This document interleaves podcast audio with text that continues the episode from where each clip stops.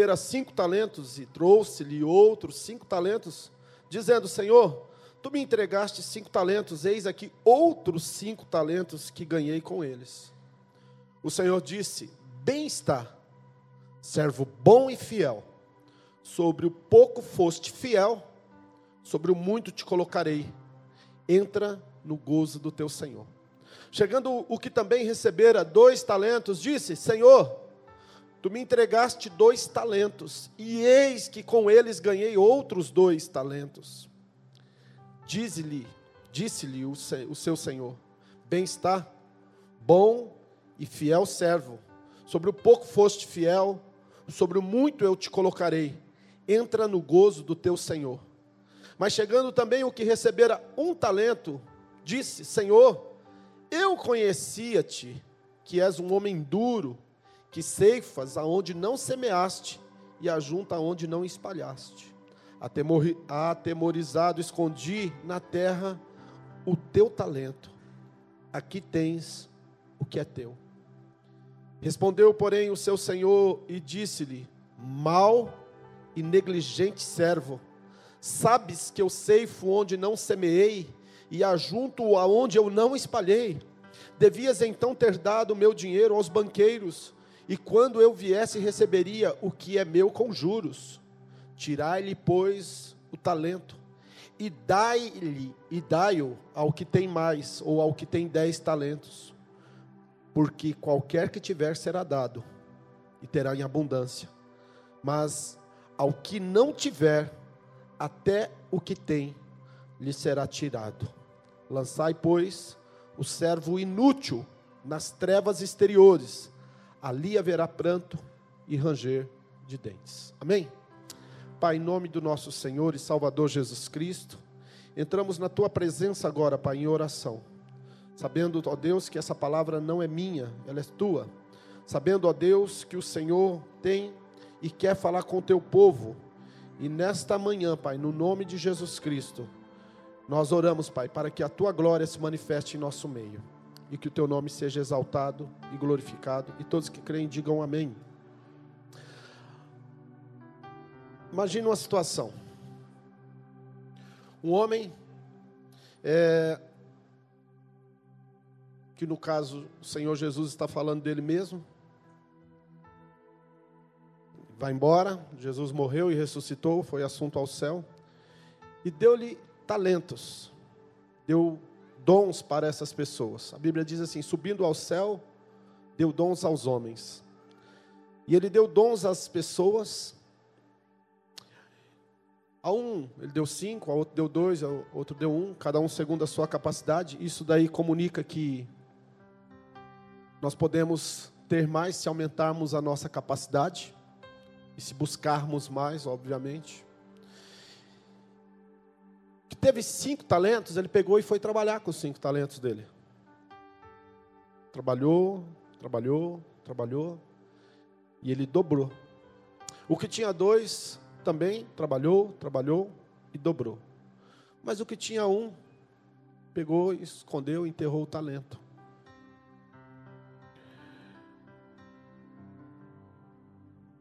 E quando o Senhor desses servos volta, ele ajusta a conta com esses servos e fala assim: Olha, você pegou o que era meu e multiplicou. Você é um servo bom. Chamou o outro e falou assim: Você pegou o que era meu e multiplicou. Você é um servo bom. Você pegou o que era meu e não fez nada com ele. Você é um servo mau. Em Apocalipse, no capítulo 4 e no capítulo 5, que fala sobre o, trono do Cordeiro, Existem dois tronos em Apocalipse: o trono do Cordeiro e o trono branco, que é o trono do julgamento da humanidade. O primeiro trono é o trono do galardão, é o trono que quem vai ser arrebatado vai passar diante do trono do Cordeiro. E quando passar diante do trono do Cordeiro, vai passar por uma razão, diga comigo, por uma razão: receber o seu galardão. Por que, que nós vamos passar diante do trono do Cordeiro? Para receber o nosso galardão. Obviamente que tem pessoas que acham que todo mundo lá no céu vai andar de branco e com palmas na mão para lá e para cá e sem fazer nada o dia inteiro. Diga comigo: reino, governo, reino, governo. E tem pessoas que falam assim: agora fui salvo, agora sou salvo, recebi Jesus e vou morar no céu. É uma verdade, mas não é uma verdade absoluta. O ladrão na cruz recebeu Jesus, morreu e foi automaticamente para o paraíso. Foi isso que Jesus disse. Mas eu e você, que recebemos a salvação, nós temos que entender que nós recebemos por graça, mas não tem graça apostatar da graça, porque a graça teve um preço. E qual foi o preço que foi pago para que eu e você tivéssemos a salvação?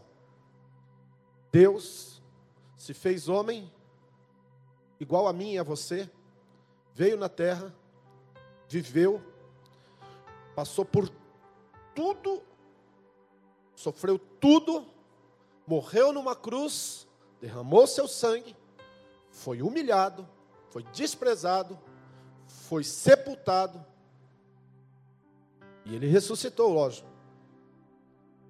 Mas ele pagou um preço. Diga comigo, ele pagou um preço.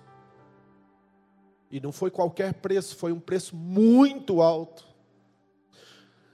Sabe, em Filipenses, no capítulo 2, no capítulo 2, versículo 5, se eu não me engano, em diante, quando Paulo fala aos Filipenses: Tem de vós o mesmo sentimento que houve em Cristo, o qual, sendo Deus, não teve por usurpação ser Deus, antes esvaziou-se de si mesmo, tomando forma de servo, e na forma de servo humilhou-se. Quando eu, eu, eu, vejo, quando eu leio esse texto de, de Filipenses, capítulo 2, versículo 5 em diante, eu fico imaginando. Imagine um Deus que criou o universo, que criou a terra, que criou o homem, que fez todas as coisas, e por causa da nossa natureza, por causa da nossa desobediência, por causa do nosso pecado, agora ele vem e se humilha. Se tornando igual a mim, igual a você.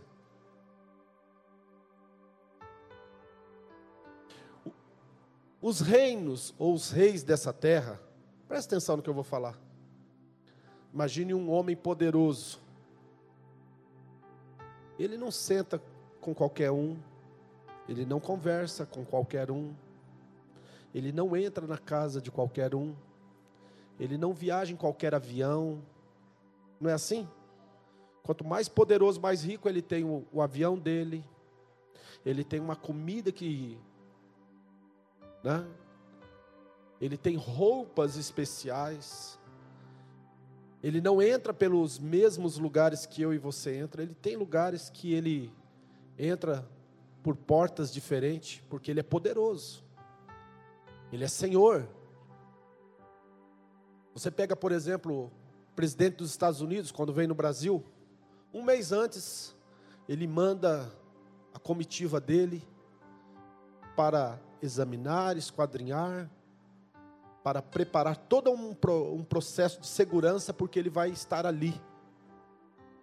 E quando ele chega, ele não chega em qualquer avião, ele não, ele não fica em qualquer hotel, ele não, não desfila em qualquer lugar, ele não anda com qualquer pessoas. Agora, isso daqui é um homem humano, nós estamos falando da glória de um homem. Agora, imagine um Senhor Deus, Criador de todas as coisas, ele nasceu e foi morar na casa de um casal bem simples e bem humilde, José e Maria. Morou numa cidade que quando falavam o nome da cidade diziam assim: por acaso vem algo bom daquela, daquele lugar? Pode nascer, pode vir algo bom de lá de Nazaré? Porque não era uma cidade que tinha um status, que tinha um nome, que tinha uma influência. Ele passou por tudo isso. Mas por que, que ele passou por tudo isso? Por que ele viveu isso? Por que, que ele foi pregado numa cruz? Por que, que ele foi chicoteado? Por que ele foi cuspido? Arrancaram a barba dele, arrancaram o cabelo dele. Ele tomou açoites eu não sei se vocês sabem, mas os açoites que Jesus tomou do Império Romano, em um determinado momento a pessoa perde todas as condições fisiológicas. Então ele, ele, a pessoa faz as suas próprias necessidades involuntariamente, porque ela começa a ter espasmos. Agora imagine um Deus apanhando, o sangue correndo na, nas costas dele. Em Salmos diz assim: Os lavradores araram nas minhas costas. É isso que está escrito em Salmos. Se você quiser ler, depois eu te dou o texto. Os lavradores araram nas minhas costas. Eu estou falando de Deus, irmãos. Estou falando de Jesus. Ele pagou um preço.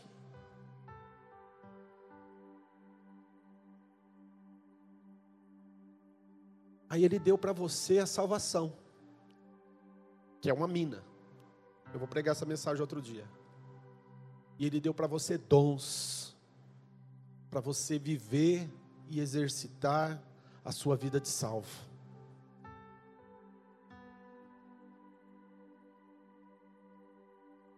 Eu gosto muito da palavra sabedoria. E o âmago da, e o âmago da palavra sabedoria na Bíblia diz assim: sábio é o que ganha almas. A Bíblia diz assim: o que adianta o homem ganhar o mundo e perder a sua alma. Então ele deu 5, 2 e 1. Um. Ele deu 5, 2 e 1. Um. Ele fez um depósito.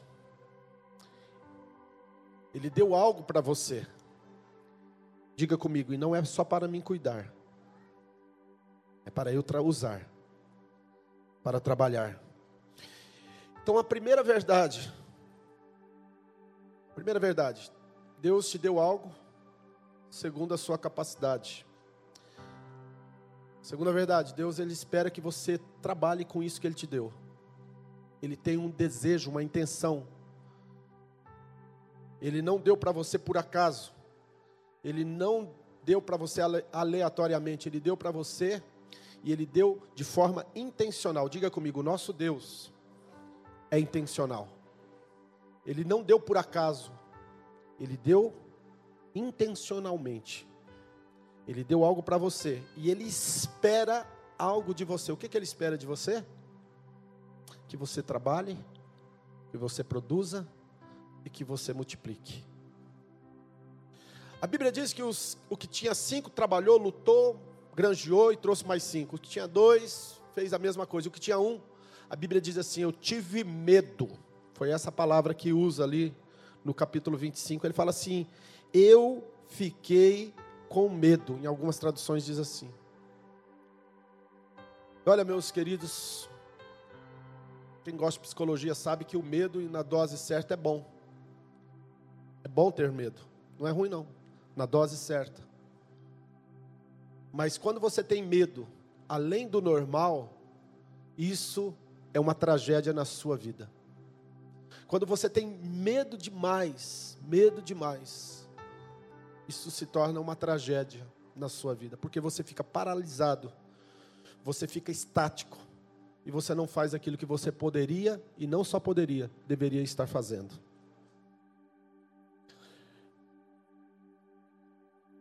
Junto com o medo, existe outra coisa que impede as pessoas de fazerem o que elas devem fazer e não fazem: é o orgulho. O orgulho é uma das coisas que mais impedem as pessoas de fazer o que elas devem fazer. Eu sou um cara orgulhoso. Hoje menos, porque Deus quebra a gente toda semana para a gente entender que a gente, mas não tem vergonha de falar isso não. E eu me lembro quando eu era pequeno, eu queria ter meu dinheirinho e pedia emprego, 10, 11 anos de idade, pedia emprego aqui, pedia emprego ali, não conseguia. Aí um dia um amigo meu chegou para mim assim, Jaquenilson, você quer ganhar dinheiro? Eu falei, quero. Vai vender sorvete. Quem já vendeu sorvete aqui? Só que tinha um cara que vendia sorvete. Ele era um nordestino. E ele passava em frente de casa E a gente tirava sarro dele, era um pai de família, a gente tirava sarro dele. A molecada falava assim: tem sorvete de linguiça, tem sorvete de abobrinha, né? E falava um monte de coisa para ele. E ele respondia bravo, eu nem vou falar o que ele respondia. Aí um dia eu peguei um carrinho de sorvete. Imagina a cena. Aquela buzininha, né, que eles dão na mão da gente, fica. Aí eu pensei assim: bem, eu não posso ir para o lado onde eu moro, porque senão a galera do, do colégio vai me ver vendendo sorvete. Eu tenho que ir para o outro lado. Então eu morava na região pobre da cidade, ou, na época assim, né, mais menos privilegiado. Eu falei, eu vou vender sorvete no bairro dos ricos. Aí eu peguei o carrinho de sorvete e fui lá para a zona 2. Andei um, um monte, só para chegar lá foi meio-dia. Aí eu passei, a manhã inteira lá. Aí eu ficava pensando né, na minha cabeça, aquelas pessoas me vendo empurrar um carrinho de sorvete. Se não me engano, era. Tinha urso polar e a beija-flor ali na morangueira. Quem vendeu sorvete aqui sabe, né?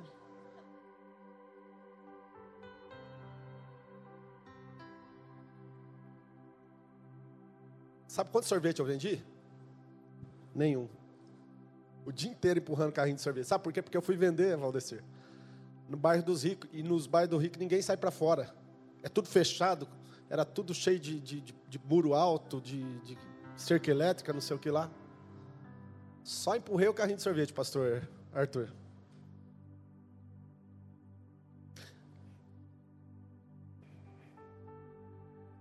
Aí me falaram assim: você tem que catar papel, Jaquenilson.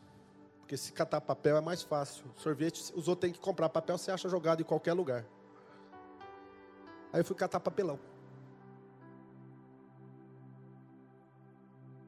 Peguei um carrinho grandão. Quem já viu esses caras no meio da rua catando papel? Peguei meus dois irmãos, coloquei do lado, falei, nós vamos catar papel. Aí ganhamos dinheiro. Eu enchi o bolso de dinheiro. Voltei no final da tarde, passei no ferro velho, vendi os papelão, alumínio, ferro, lata, tudo que eu pude. Garrafa.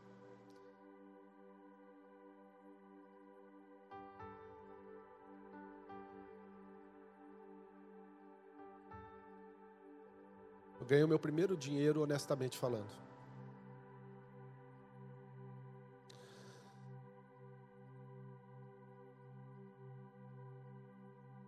Sabe, irmãos?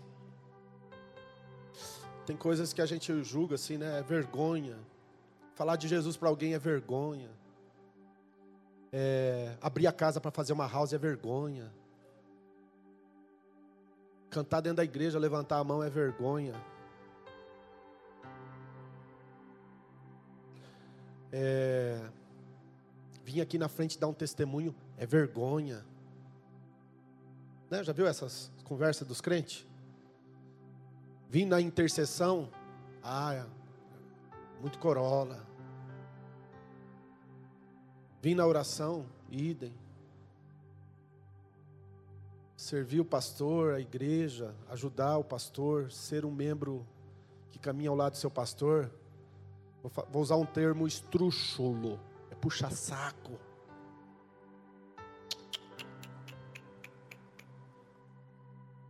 Não é não, irmãos.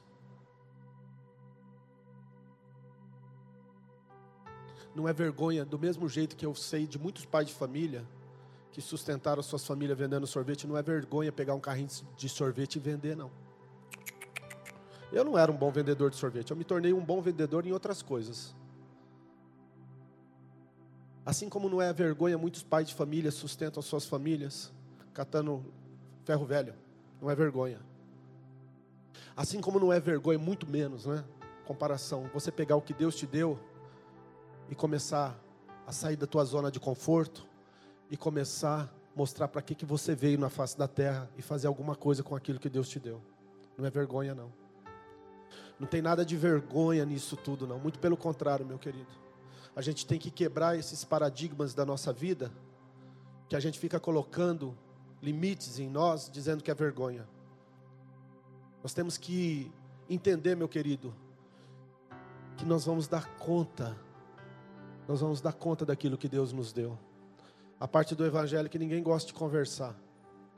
Sabe, se Deus te deu cinco talentos, você apresentar mais cinco, Ele vai olhar para você e vai falar: servo bom.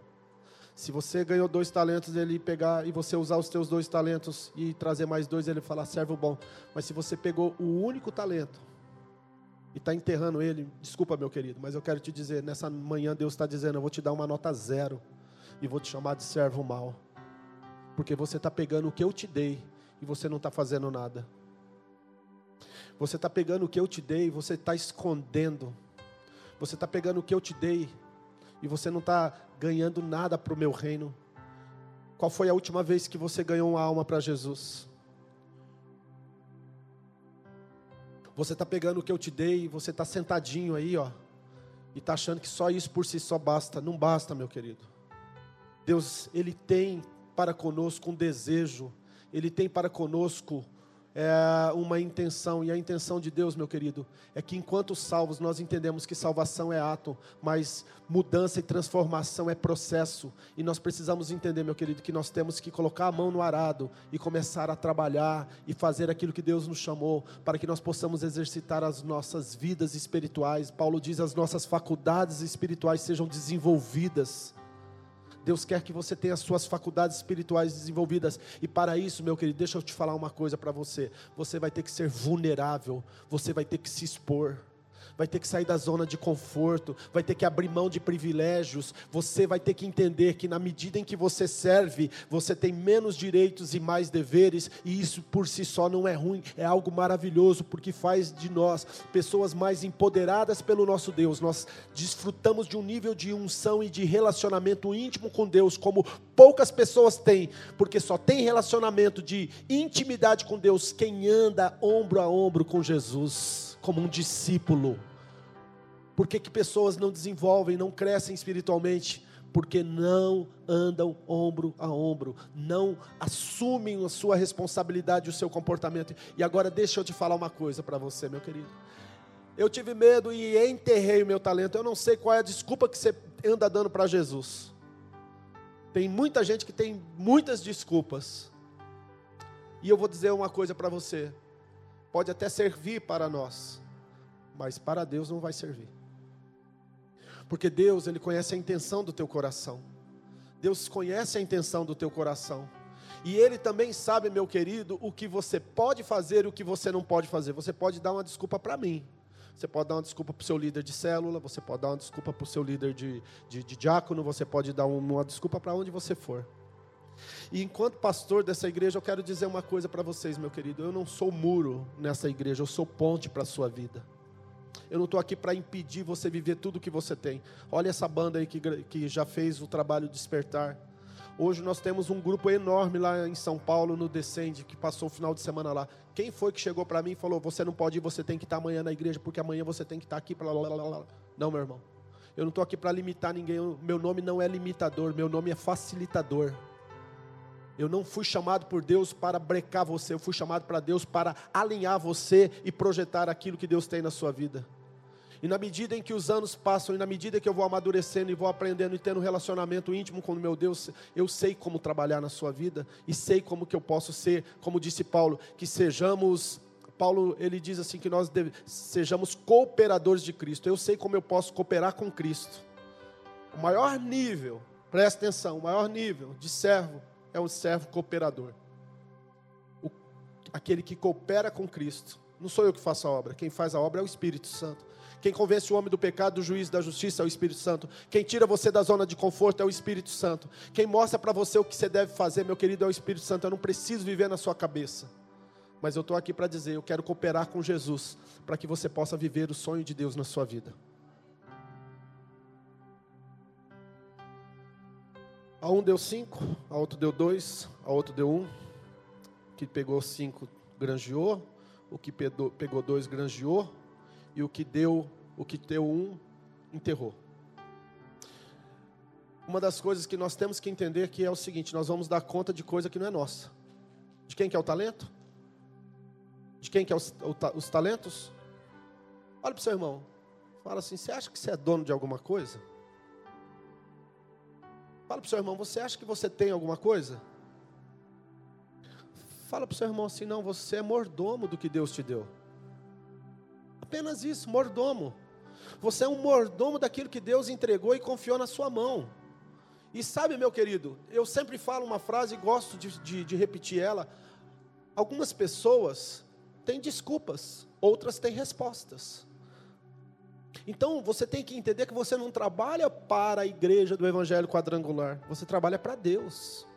O que você faz com o dom que Deus te deu, o que você faz com o talento que Deus te deu, sabe, meu querido, você não está trabalhando para mim, não. Eu não sou seu patrão, não. Eu não sou seu chefe, seu gestor, não. Eu não sou seu, entendeu? Eu sou apenas, meu amado, como eu disse, uma pessoa que também trabalha para o mesmo Deus e que tem uma função diferente no corpo que a sua, mas você não vai fazer nada para mim, não, você vai fazer para Deus. A Bíblia diz assim: que façamos não para agradar a homens, sim para agradar a Deus. Meu querido, você não faz nada, você não faz uma célula para o Jaquenilson, você não é um diácono para o Jaquenilson, você não é um diácono para a igreja do Evangelho Quadrangular, para o pastor Irineu Rodrigues ou pastor Mário de Oliveira, você é um diácono de Deus. Você é um líder de célula de Deus. Você é um homem que canta, né? mas você não ministra a homens. A Bíblia diz que nós não ministramos a homens, nós ministramos a Deus. Quando eu estou pregando aqui, eu não estou ministrando a você, eu estou ministrando a Deus, porque eu sou ministro de Deus. Demorei para aprender isso. Ah, hoje eu vou ministrar a igreja. Não, meu irmão, quem ministra a igreja é Deus. Eu ministro, eu ministro a Deus e Deus ministra a igreja. Por isso que a unção, meu querido, ela é liberada. Porque eu entendo da, da, da, dos princípios de Deus. Então você não trabalha para mim. Quem está achando que, ah, eu trouxe uma oferta para a igreja lá para abençoar o pastor. Uh! Pega a tua oferta e vaza daqui, porque você não trouxe uma oferta para me abençoar, não, meu querido. Até que ela possa me abençoar, mas você trouxe uma oferta para Deus. Você trouxe uma oferta para Deus, um dízimo para Deus. Você doou a tua casa para Deus. Você é diácono para Deus. Você é o que você é para Deus. E a gente tem que aprender isso rápido, porque senão a gente vai ficar sempre dando desculpa e paralisado. Eu não vou fazer mulher única, eu não vou fazer o meu máximo, eu não vou dar aula, eu não vou fazer aquilo, eu não vou, eu não vou, eu não vou, eu não vou, eu não vou. E um dia Deus vai promover, você a ossos espirituais. E Ele promove, hein? Gente que vive falando, eu não vou, não quero e não faço, meu querido, Deus promove. Vai andar com ele lá de branco. Outra coisa, meu querido. A parte chata do, do negócio, você vai prestar conta. Essa é a parte chata. Que ninguém conta pra gente, né? Mas a gente vai prestar conta, meu querido. Quando eu, quando eu apresento crianças aqui, diz lá no Salmo 127, 3, né? E filhos são herança do Senhor e o fruto do vento, galardão. Meu irmão, você não é você não é dono nem dos teus filhos, você é um mordomo de Deus e você vai prestar conta para Deus dos seus filhos? Deus, você vai prestar conta para Deus, meu querido. Agora, deixa eu falar uma coisa para você.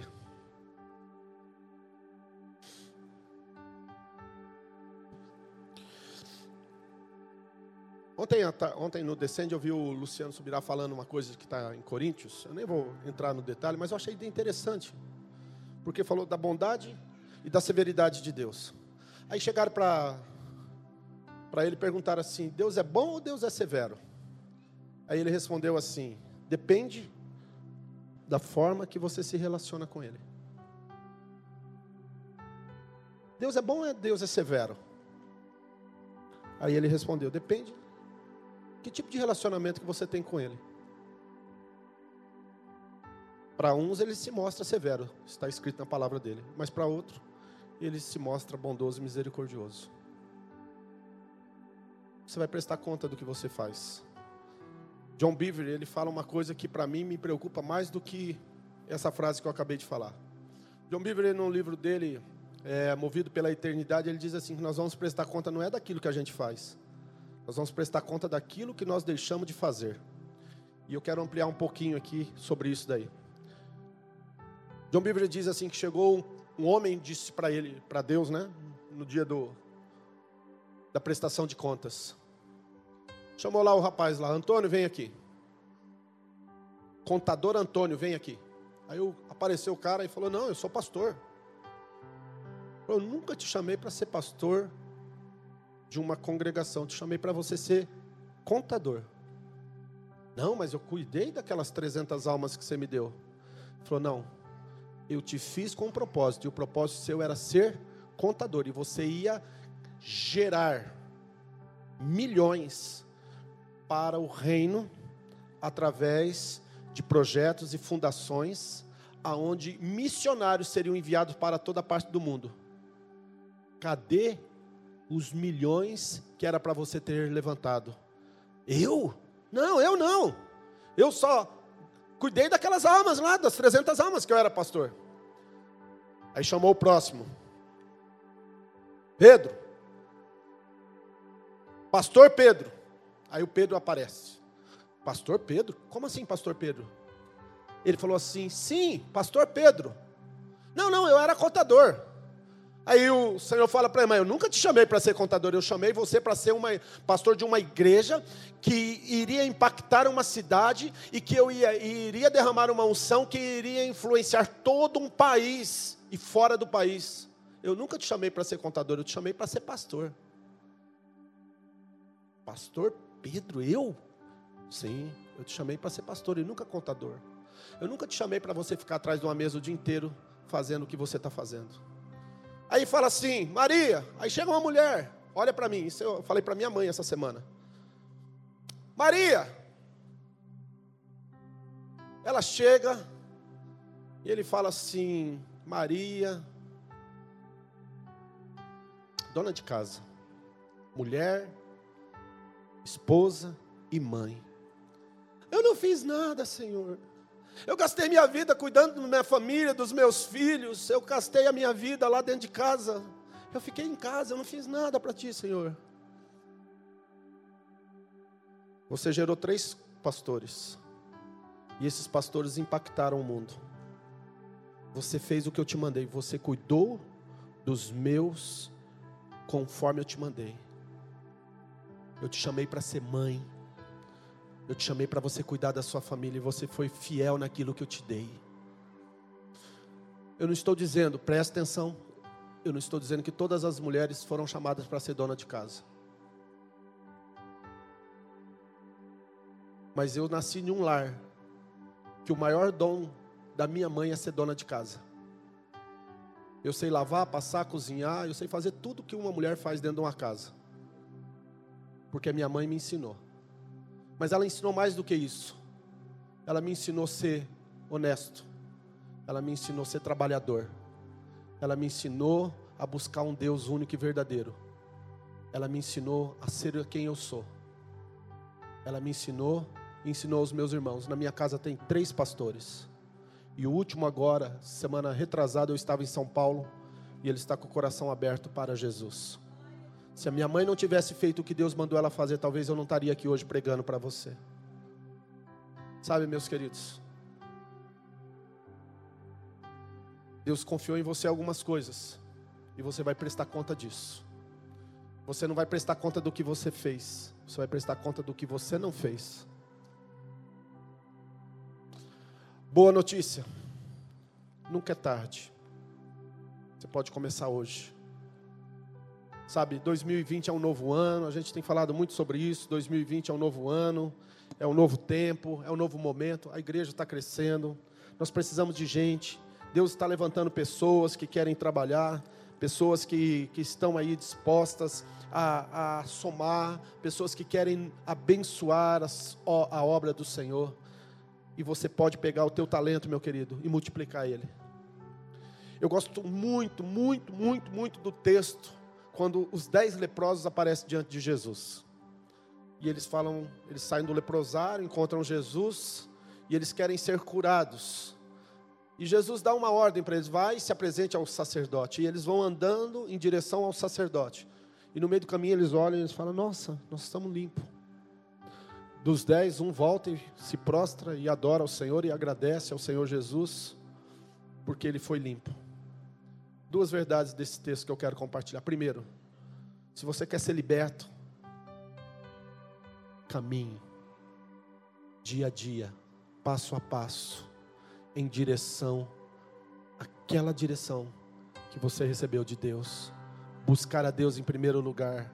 Mateus 6,33. Buscai em primeiro lugar o reino de Deus e a sua justiça e as demais coisas você serão acrescentadas.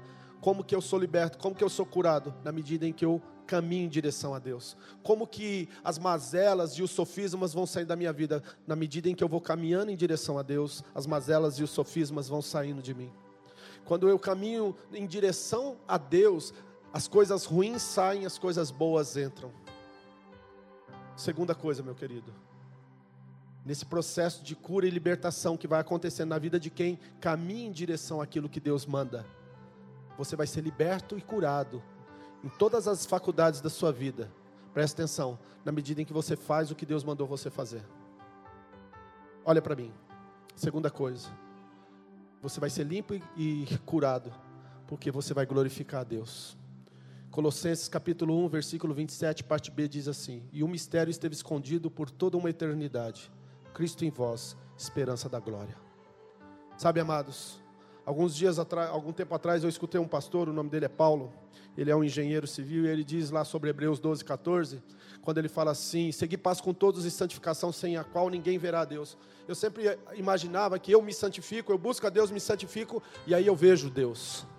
E o pastor Paulo, ele é um cara muito profundo, ele é um teólogo de uma, de uma envergadura maravilhosa. Que a dia desse eu disponibilizo algum material deles para você. E pastor Paulo fala assim: seguir passo com toda santificação, sem a qual ninguém verá Deus. Quer dizer o seguinte: que nós não precisamos fazer coisas para ver Deus, nós precisamos fazer coisas para que Deus seja visto em nós. sem a qual ninguém verá Deus. Ninguém vai ver Deus na sua vida enquanto você não pegar os cinco talentos, dois talentos, um talento que você tem e começar a granjear com ele. Seguir passo com todo e santificação, sem a qual ninguém verá Deus. As pessoas querem ver Deus na sua vida. Se você foi chamado, meu querido, para fazer algo para Deus, à medida que, olha para mim aqui, isso é muito profundo. Na medida em que você fizer o que você foi chamado para fazer, as pessoas vão conhecer Jesus. Como que Jesus vai ser conhecido na vida das pessoas? Se você foi chamado para ser um contador, quando você estiver no escritório de contabilidade, fazendo o que Deus te chamou para fazer, as pessoas vão ter uma experiência com Jesus lá onde você trabalha. Se você foi chamado, meu querido, para ser um pastor e você está no altar de Deus, ou está no meio de uma célula, ou está no culto de oração, está fazendo o que Deus mandou. Toda vez que você estiver fazendo o que Deus te chamou para fazer, Jesus vai se revelar na vida de pessoas. Quando você é um esportista e você faz o que Deus chamou você para fazer, quando você estiver no meio da, da, da, das competições, as pessoas vão olhar e no meio das competições eles vão olhar e vão ver Jesus em você. Cristo em vós, esperança da glória. Por que, que eu devo multiplicar os meus talentos? Para que Jesus seja conhecido, para que eu possa testemunhar desse Deus maravilhoso, que pagou um preço tão alto, tão caro por minha vida se você é um professor, meu querido, preste atenção. Toda vez que você entrar na sala de aula, é Jesus dando uma aula. Toda vez que você entrar na sala de aula, se você foi chamado para ser um professor, é Jesus dando a aula, não é você.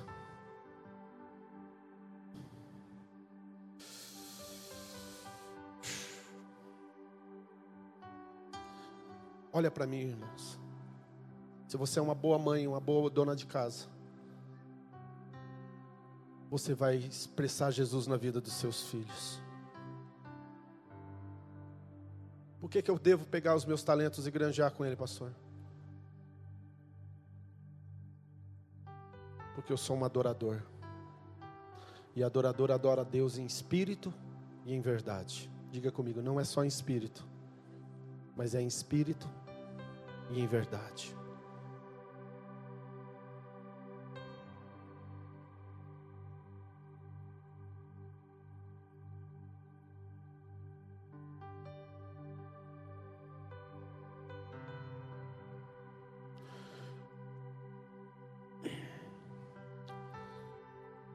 Um dia, eu vou encerrar aqui. Um dia, eu achei que Deus tinha me chamado a ser pastor porque eu era melhor do que as outras pessoas. Quem já pensou isso? Não. Meu presidente, pastor Mário, diz assim: que se o cara é pastor é porque ele não é bobo, não. Porque se ele fosse bobo, ele não era pastor. Então não tem pastor bobo, não. Pastor Mário fala isso. Não é isso, doutor Carlos? Se o cara fala, eu sou pastor, você já Fique esperto, que ele não é bobo, não. Porque se fosse bobo, não era pastor. Mas eu achei que eu fosse chamado para ser pastor, porque eu era melhor do que as outras pessoas. Então eu vou mandar nas pessoas, vou liderar pessoas, vou ensinar pessoas. Então eu sou o cara. Aí um dia, Jesus falou para mim assim: Sabe, Jaquenilson, porque eu, eu chamei você para ser pastor? Eu falei: Não, Senhor. Ele falou: Porque você é muito ruim. Porque você é cabeça dura. Porque você é chato, você é arrogante, você é orgulhoso, você é terrível. E eu quero tratar você, e todo mundo vai ver eu tratando você todos os dias. Até o dia que você se quebre na minha presença, até o dia que você seja moído, porque o dia que eu fizer a minha obra na tua vida, as pessoas vão ver a minha glória em ti. Não é porque você é bonito, porque você é bondão, porque você é inteligente, é isso e aquilo. Não! Eu te chamei para sofrer pelo meu nome para dar um testemunho no meu nome. Eu te chamei para moer diante de todo mundo. Eu chamei você para ser caluniado, perseguido, desprezado. E todo mundo vai ver publicamente, porque você vai se tornar uma pessoa pública. Qualquer coisa que acontecer na tua vida vai ser motivo para todo mundo falar. Vocês viram a filha do pastor? Você viu não sei o que lá? Você? Meu irmão, eu olho para vocês hoje com a minha cara aberta, com os meus olhos abertos, olhando o olho de cada um de vocês. Eu não estou aqui, meu querido, porque eu acho que eu sou o cara, que eu sou o bom, porque Deus me colocou nessa posição, porque eu tenho alguma ascendência sobre vocês. Eu estou aqui, meu querido, porque Deus me chamou. Me chamou para sofrer e morrer. O meu ego, o meu eu, e servir Ele em amor dar a minha vida por amor de outros. Eu não vou enterrar meu talento. Não vou enterrar meu talento. E vou continuar sendo pastor. Porque pastor não é função, é chamado, não existe ex-pastor. Eu sei quem me chamou, e eu sei o preço de quem me chamou para exercer essa função no corpo, pagou. E eu não vou enterrar meu talento, meu irmão. Vocês nunca vão chegar na minha vida e olhar, meu pastor enterrou o talento dele. Aí ele pegou o Jaquenilson e foi quebrando.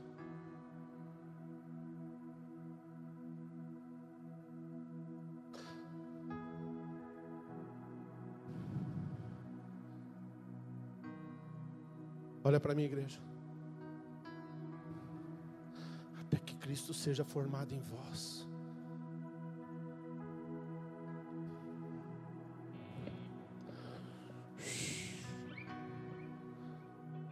Sabe quantos anos eu demorei para honrar e obedecer o meu pastor? Olha no meu olho aqui. Sabe quantos anos eu levei para honrar, submeter e obedecer o meu pastor? O meu pastor.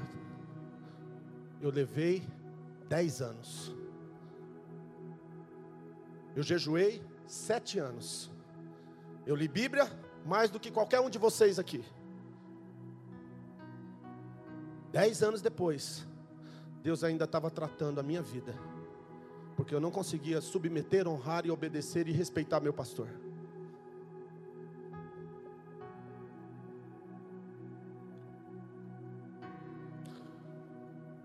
Sabe o que Deus fez comigo?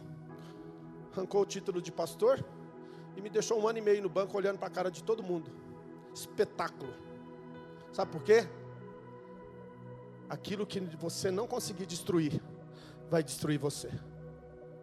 Se você não destruir o medo, se você não destruir o orgulho, se você não destruir a arrogância, você não destruir o teu ego, se você não destruir, meu querido, as suas desculpas, se você não começar a destruir isso, isso vai destruir você. O que você não destrói vai acabar destruindo você.